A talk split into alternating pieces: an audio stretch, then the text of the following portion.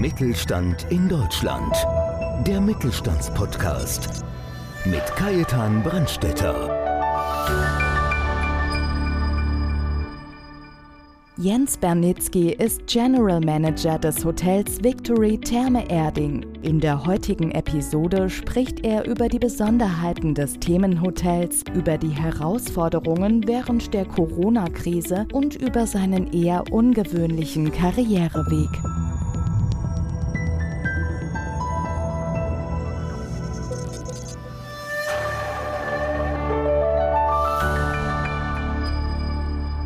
Bin Kajetan Brandstätter vom Podcast Mittelstand. Und heute haben wir einen spannenden Gast bei uns, Herrn Jens Bernitzky. Herr Bernitzky ist General Manager oder besser gesagt Kapitän des Hotel Victory Therme Erding, in einem der wohl sicherlich erfolgreichsten Thermenhotels in Deutschland, das Teil einer der größten Thermen der Welt ist und vor den Toren München vor Anker liegt. Lieber Jens, jetzt kennen wir uns doch schon ja, fünf, sechs Jahre mindestens schon. Ja, würde ich auch sagen. Also fünf Jahre mit Sicherheit, ja, auf jeden Fall, ja. Und wir haben wirklich tolle Abende auch schon gemeinsam gehabt. Also ich durfte auch schon ein paar Mal in der Therme Erding oder besser gesagt in dem, in dem Restaurant zu Gast sein, was immer herrlich war. Also hat immer Spaß gemacht. Das freut mich zu hören von dir, gerne. Kann ich nur bestätigen, wenn er sagt, das ist die schönste Therme in Deutschland, dann ist es einfach so oder die erfolgreichste. Aber, und jetzt haben wir ein Problem, es kennt dich ja nicht jeder. Oder andersrum gesagt, wir haben dich als Captain vorgestellt. Erklär uns doch einmal einmal, warum du eigentlich zu der Bezeichnung Captain kommst. Ja, gute Frage, aber die kann ich eigentlich relativ einfach beantworten. Zum einen ist es natürlich so, dass das Hotel Victory Therme Erding ein Themenhotel ist und als Thema haben wir uns das Thema Schiff, Meer ausgewählt und das Hotel Victory ist in ja, gebaut wie die berühmte HMS Victory vom Admiral Nelson, der ja dann bei der großen Schlacht von Trafalgar gegen die neapolitanische Armee gestorben ist. Und das heißt, das Hotel ist in dieser Form gebaut, eins zu eins. Also wir haben die gleiche Größe, die gleiche Länge und die gleiche Breite wie die echte Victory. Und dazu kommt noch, dass ich ja auch als gebürtiger Hamburger auf St. Pauli geboren wurde und selber sehr seefahrtaffin bin und selber viele Jahre auch zur See auf großen Luxuskreuzfahrtschiffen gefahren bin. Ich durfte dich schon einmal erleben in deiner Kapitänsuniform, in den, damals bei der genau. Eröffnung oder bei der 10-Jahresfeier, glaube ich. Fünf Jahre. Fünf, fünf Jahre, fünf Jahre, fünf Jahre genau. Ja. Mhm. War wirklich beeindruckend und da frage ich mich heute immer noch, warum bist du nicht endlich schon Kapitän beim Traumschiff? ja, ich arbeite dran. Florian Silbereisen, der wird vielleicht sicherlich auch mal irgendwann vor Anker gehen, sozusagen, wo auch immer. Und vielleicht ergibt sich mal die Chance. Aber tatsächlich war ich auch schon bei Dreharbeiten vom Traumschiff dabei. Zwar nicht als Darsteller, aber als Zuschauer. Damals, als ich für die Reederei Dahlmann tätig war, durfte ich bei der ersten Folge dabei sein, wo Sascha Hehn als Kapitän zurückgekommen ist an Bord. Das war auch ganz spannend. Das kann man vorstellen. Ja. Da ist ein richtiger Trubel dann an Bord. Da war einiges los, ja, das sage ich dir. Ja, ja, So ähnlich wie bei euch in der Rezeption, wenn dann die Leute einchecken. Genau. Das ist auch so ein typisches, fast wie Drehtag. Ja, das ist richtig. Da ist immer was los. Also bei uns wird es nie langweilig. Jens, die Karriere mhm. eines General Managers in großen Luxushotels führt in der Regel über diverse Studiengänge, renommierte Hotelfachschulen. Du hast jedoch einen etwas anderen, eher ungewöhnlichen Karriereweg genommen. Erzähl doch bitte mal, wie hat eigentlich deine Laufbahn begonnen? Ja, meine Laufbahn war in der Tat etwas anders, als sie für einen normalen Hotelmanager vielleicht der Fall ist, wenngleich ich auch meine Karriere durchaus in der Hotellerie oder Gastronomie gelernt habe, von der Pike auf. Ich bin gelernter Koch, habe also eine klassische Kochlehre gemacht im beschaulichen Winsen an der Luhe, oben in Niedersachsen vor die Toren Hamburgs. Und ich hatte es eben eingangs schon erwähnt, dass ich ja auch in Hamburg geboren wurde, aber wir sind dann vor die Tore gezogen.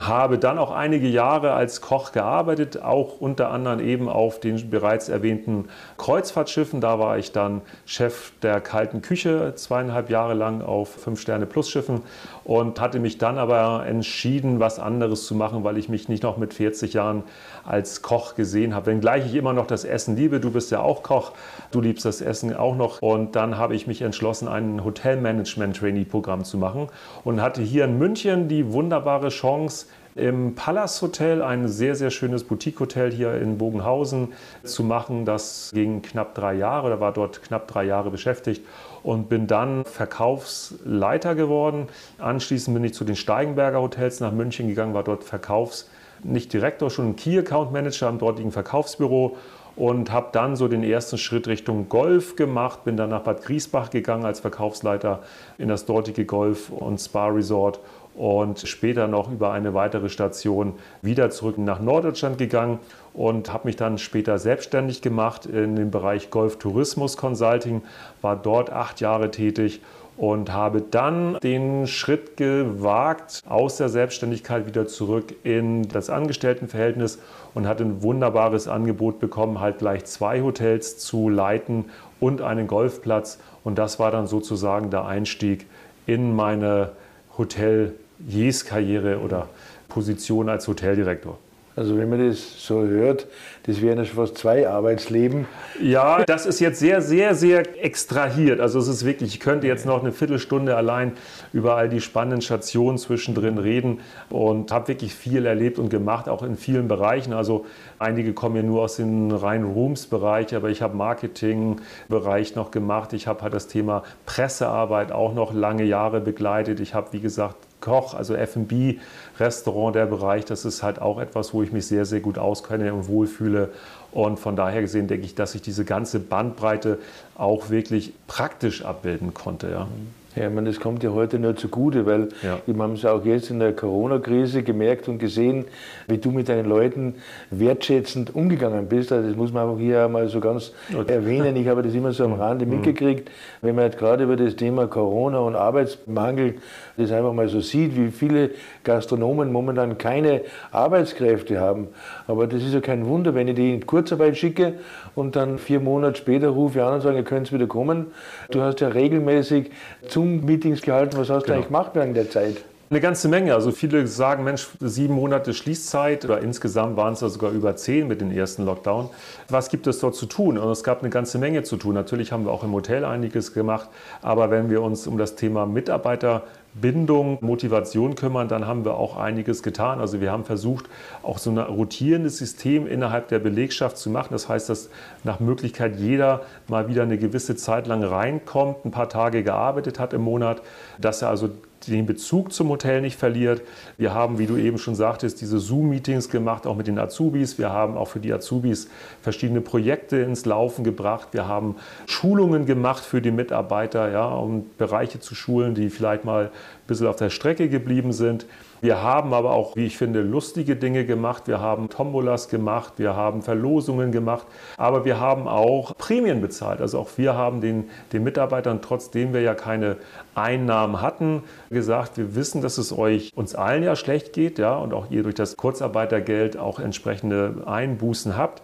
Aber trotzdem war auch unser Inhaber so großzügig und hat trotzdem eine oder zweimal Prämien gezahlt an die Mitarbeiter und wir haben Reisen verlost und so weiter und so fort. Also wir haben schon einiges gemacht, um da einfach auch den Kontakt zu halten und das war mir auch ganz wichtig. Ja, ja aber das ist auch dieses Thema Wertschätzung, das macht sich jetzt bezahlt.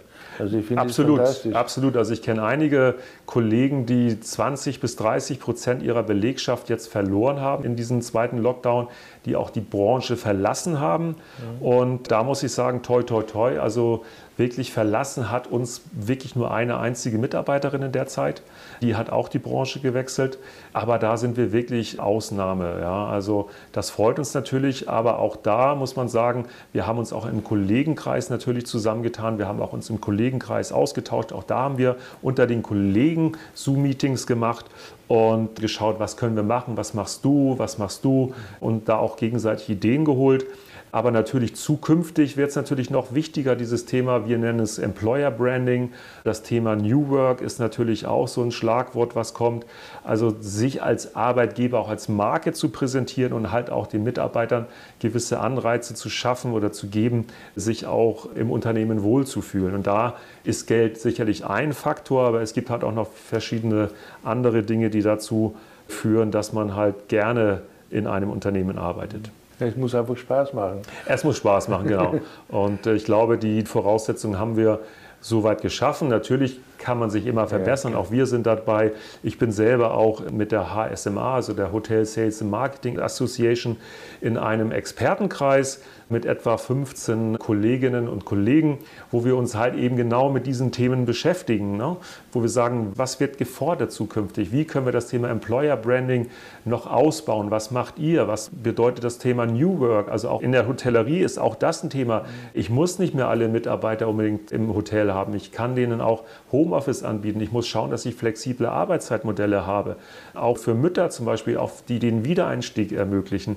Ich muss entsprechende Hierarchien schaffen, wo sich die Mitarbeiter wohlfühlen. Das Thema der Verteilung der Verantwortung, auch den Mitarbeitern Verantwortung geben, Entscheidungsfreiheiten geben, all das ist ein Thema und auch das Thema New Payment, also wie neue Vergütungsmodelle, was kann ich neben Geld aber auch noch den Leuten an Vorteilen bieten. Also auch das sind Dinge, mit denen wir uns schon länger beschäftigen. Und ich glaube, dass das auch ein Teil dazu beiträgt, dass wir verhältnismäßig gut in Bezug auf die Mitarbeiterfluktuation über die Runden gekommen sind. Ja, das waren super Argumente oder das sind man nicht nur Argumente, sondern du hast ja tatsächlich gemacht und das ist das Entscheidende. Mhm. Und ich glaube, das kann wirklich Vorbild für viele andere sein. Aber jetzt haben wir ja viel über Personal geredet und ich meine, wie sagt man so schön, wenn es dem Mitarbeiter gut geht, das überträgt sich auch und das merkt auch der Gast, dass der zufrieden ist. Ja, also das, wir haben ja das Thema Leadership, das ist ja auch immer noch so ein Bereich, der gerne genommen wird. Und ich für mich kann eigentlich mein persönliches Leadership in einen Satz zusammenfassen. Für mich gilt, behandle deine Mitarbeiter so, wie du selber behandelt werden möchtest. Ich glaube, das ist eine einfache und simple Formel und wenn man die beherzigt, dann glaube ich, ist man schon ein ganzes Stück weiter. Und ein großes Vorbild für mich ist auch der Bodo Jansen, der Gründer der Upstalbooms Hotel, der auch eine sehr, sehr große Koryphäe ist im Thema Empathie, Empowerment, Mitarbeiterführung. Und der sagt auch, und das finde ich halt auch sehr schön, liebe den Menschen und nicht seine Leistung. Ja? Also liebe jeden Mitarbeiter von dir und nicht nur, weil er eine gute Arbeit macht, sondern wenn du ihn liebst, dann macht er auch automatisch eine gute Arbeit. Und ich glaube, das ist etwas, was man auch durchaus beherzigen sollte und den Mitarbeitern entsprechende Freiräume einräumt. Also ich bin nicht jemand, der genau sagt, du musst das so machen, so machen, so machen. Wir haben Teams, in den Teams fallen auch Entscheidungen, die machen Vorschläge, so möchten sie es machen. Dann sage ich, ja, macht es so, gucken wir uns das Ganze mal an. Und ich glaube, so, so funktioniert das auch. Ja, und sonst sollte auch als Vorbild genommen werden. Danke für die offenen Worte. Und jetzt will ich aber trotzdem noch einmal aufs Victory zurückkommen, ja. auf, die, auf die Bounty. Und zwar, was sind eigentlich die USPs in deinem Hotel? Also die USPs, das größte ist sicherlich zum einen, dass wir ja diese direkte Anbindung an die Therme Erding haben, die ja weltgrößte Therme ist mit 185.000 Quadratmetern. Also der Gast kann wirklich vom Hotelzimmer reingehen in die Therme und auch wieder zurück, jederzeit, wenn er sich zurückziehen möchte, etwas erholen möchte. Natürlich ist das Design und die Ausstattung des Hotels sicherlich auch ein großer USP mit dieser maritimen Ausstattung, dieser luxuriösen Ausstattung, die wir haben, die man bei uns findet. Wir haben ja auch das Thema der Tagungsräume natürlich, also auch für Businesskunden bieten wir was. Aber auch ein großer USP ist natürlich auch die Crew. Ja, also weil ohne gute Mannschaft kann man auch keine guten Leistungen bringen. Und da denke ich auch, habe ich eine ganz, ganz tolle Crew, die halt wirklich dafür Sorge trägt, dass es dem Gast bei uns gut geht. Und das, glaube ich, sind so die größten USPs, die wir bei uns so haben. Und natürlich auch die Auszeichnungen, die wir gekriegt haben, die zahlreichen, sind sicherlich auch ein Garant dafür oder ein Zeichen dafür, dass wir halt eine gute Arbeit machen. Ja, wenn ich an letztes Jahr denke, du bist ja von einer Preisverleihung ja, zur das, anderen gereist. das hat mich natürlich auch gefreut. Ja. Und das ist ja. ja auch, was ich sagte, das ist auch ein, ein Verdienst der Mannschaft letztendlich, weil ich alleine kann 24 Stunden werkeln, wenn die am Gast sind, nicht mitziehen an einem Strang, dann wird das auch nichts mit den Auszeichnungen. Jetzt hätte ich aber eine ganz kurze Frage noch, und zwar, wenn du jetzt auf dein Business, auf dein Berufsleben so zurückblickst, gibt es irgendwas, was du sagst, das würde ich nicht mehr machen? Ja, also grundsätzlich würde ich sagen, es gibt zwei Dinge. Scherzhafterweise einmal würde ich nie wieder in einen Fußballverein eintreten und Fußball spielen, weil wenn ich eins gut kann, ist es schlecht Fußball spielen. Genauso mich irgendwie für, für irgendwelche Handwerksdienstleistungen anbieten. Also ich bin wirklich ein ganz, ganz schlechter Handwerker. Aber wenn du das auf das Berufsleben beziehst, ja, gibt es auch etwas. Also ich glaube, einen großen Fehler, den ich damals gemacht habe in meiner ersten Direktorenstelle, ich wollte zu viele Dinge zu schnell ändern. Also das ist, glaube ich, etwas, was ein großes Learning aus meiner ersten Position war, dass ich innerhalb von wenigen Monaten so den halben Laden umkrempeln wollte.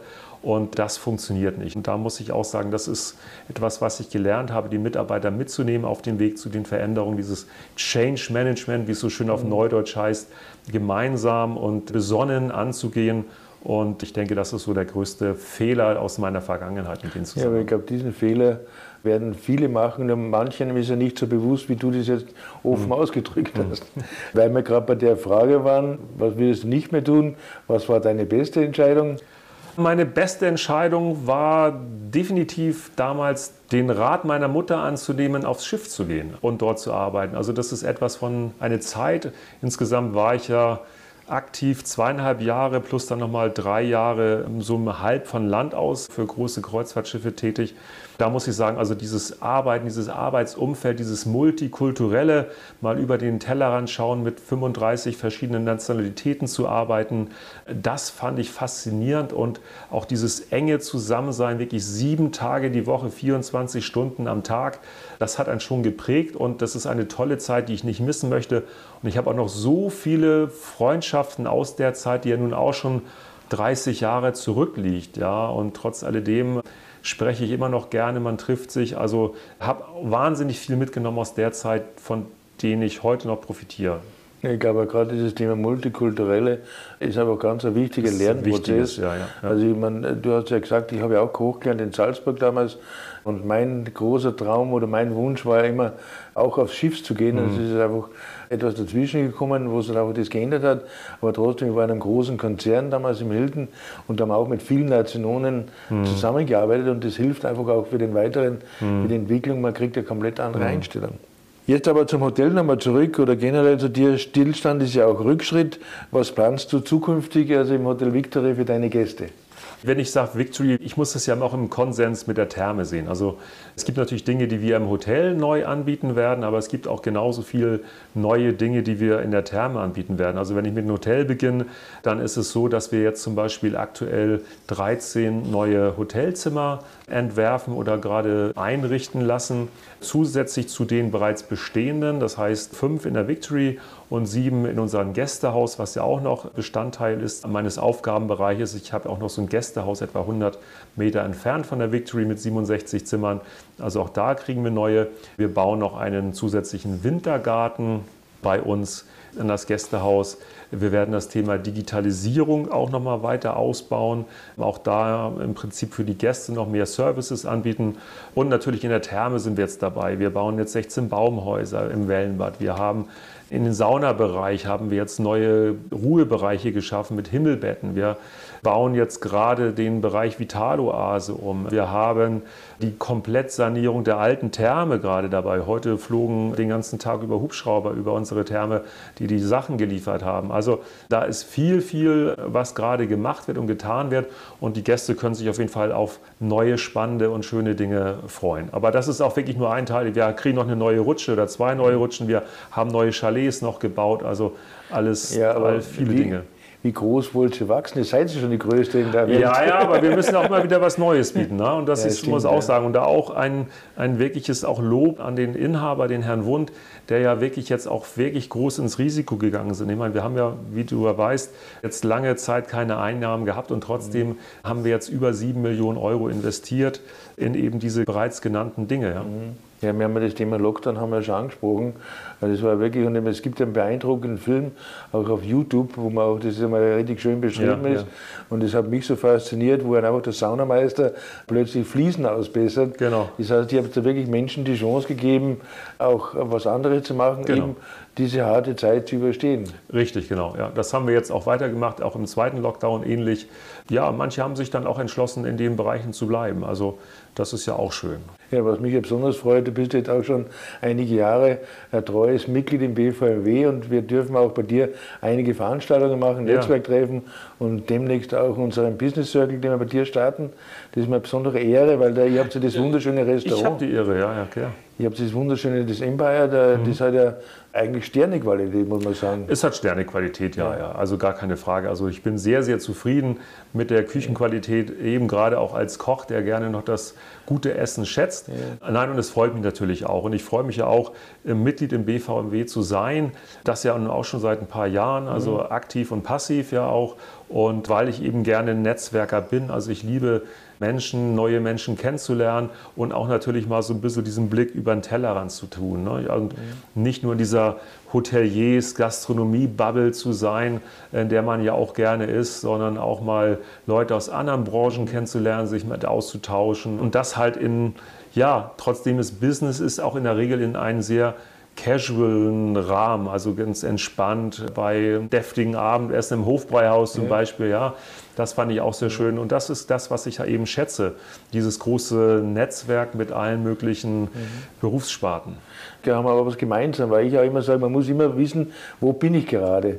Und wenn ich halt irgendwo von einer Berghütte bin, ein Stück Speck und ein Gläschen Rotwein dazu, mhm. macht riesig Spaß. Genauso, man, was mir auch Spaß macht, und da freue ich mich jetzt schon wieder drauf, im Herbst, wenn wir dann bei euch sind, wenn man halt einfach ein schönes Vier- oder Fünf-Gänge-Menü hat mit Weinbegleitung. Mhm. Also man muss immer wissen, wo ist man und das muss man einfach schätzen. Und ich meine, genau. Was ihr draußen einen riesengroßen Wert legt, und das gefällt mir einfach auch, egal ob man das im Restaurant hat oder sogar an der Bar, Kleinigkeiten, aber von einer super tollen Qualität. Und ich glaube, das ist auch entscheidend, dass man das einfach den Gästen bietet. Genau, das erwarten die Gäste auch. Ich meine, wir sind nicht billig, wir sind preiswert, also jetzt unseren Preis wert ja. und legen auch wirklich Wert auf hohe Qualität. Also wir nutzen so gut wie keine Convenience-Produkte, wir kochen im Prinzip alles frisch und ich glaube, das merkt und schmeckt man auch. Jetzt zum Schluss hätte ich an den Captain noch eine große Bitte, eine Frage. Und zwar, mhm. wie darf man sich den Captain Jens Benissig außerhalb seiner mhm. Kommandobrücke vorstellen? Was beschäftigt ihn da? Und wie findet er den Ausgleich zu seinen beruflichen Herausforderungen? Ja, überraschenderweise, vielleicht man findet mich nicht auf meinem kleinen Boot am Starnberger See oder so, was ich nicht besitze, ja. sondern äh, tatsächlich, also ich liebe das Reisen. Ich bin gerne in neuen Hotels, in neuen Destinationen und trinke gerne mal ein gutes Glas spanischen Rotwein. Also das das ist etwas. Und natürlich auch gutes Essen. Also ich koche immer noch leidenschaftlich gerne und gut. Und den körperlichen Ausgleich finde ich beim Golfspielen. Also ich spiele seit meiner Bad Griesbacher Zeit, im Prinzip seit Ende 99 Golf und zwar nicht gut, aber leidenschaftlich. Und das ist auch immer ein schöner Ausgleich zum Beruf, den ich auch gerne ausübe. Also für mich ist der Beruf nicht unbedingt Stress. Er wird auch manchmal stressig, aber es ist wirklich Spaß und ich, jeden Tag gehe ich auch gerne wieder zur Arbeit und freue mich über die Gäste, über die Mitarbeiter und natürlich gibt es hin und wieder mal Kleinigkeiten, über die man sich ärgert, aber das hat man auch beim Golfspielen, ja, das weißt du auch, du spielst auch Golf, wenn du mal den Putt daneben schiebst, aber das ist so im Prinzip mein Ausgleich und natürlich auch meine, meine Lebensgefährtin, die in Österreich ist, im schönen Österreich und dann werden wir mal durch Salzkammergut fahren oder sowas, also das liebe ich. Ich sage immer so, 17 schlechte Löcher, ein Birdie und genau. du bist wieder zufrieden. So ist es, genau, so sieht es aus. Ja. Jens, ich bedanke mich ganz, ganz herzlich für das heutige Interview, für das Gerne. offene Gespräch, Gerne. für die wunderbaren Antworten und wir freuen uns schon wieder, wenn wir bei dir direkt sind. Dankeschön. Ja, ich freue mich auch ganz lieben Dank, auch für die Einladung, hat mich gefreut und auf dieses neue Format, was für mich heute auch ja, erstmalig war, sozusagen jungfräulich hier reingegangen in den Podcast und bin gespannt. Ganz herzlichen Dank. Ja, ich bedanke mich bei Ihnen, dass Sie dabei waren und freuen Sie sich auf den nächsten Beitrag Podcast Mittelstand. Mittelstand in Deutschland. Der Mittelstandspodcast. Mehr Infos Mittelstand-in-deutschland.de